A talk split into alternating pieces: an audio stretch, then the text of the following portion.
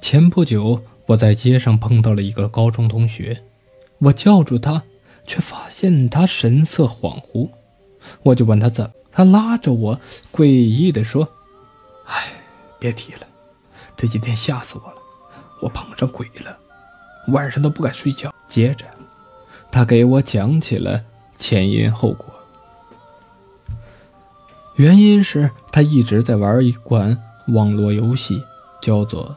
传奇世界。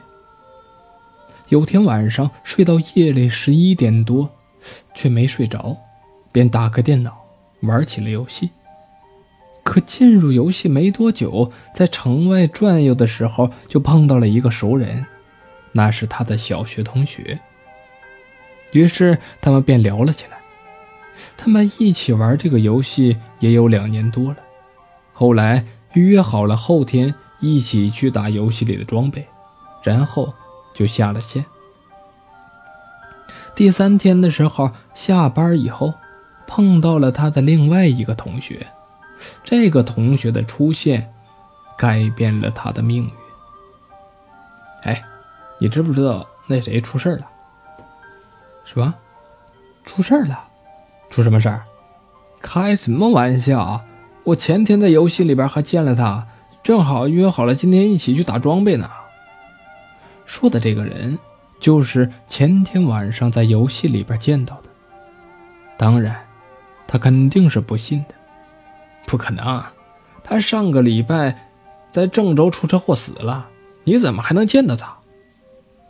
他觉得心里发凉。同学见他不信，便拉着他去求证，一连跑了两个小时。最后听说，好多人都这么认为。他确实出了车祸，可是游戏里的那个人又会是谁呢？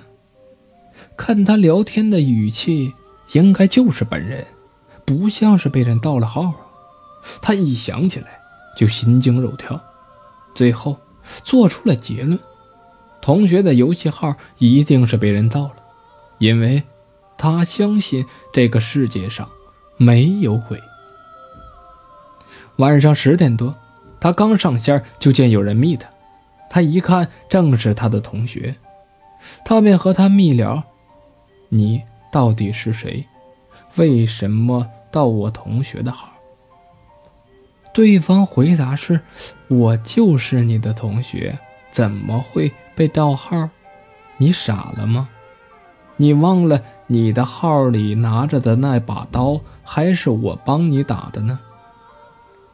他觉得后背出了许多的汗，凉飕飕的。他慌忙的下线关机，因为他的游戏号里拿着的那把刀，确实是他的同学帮他打的。这个谁也不可能知道。第二天，他还告诉我，他还是不太相信。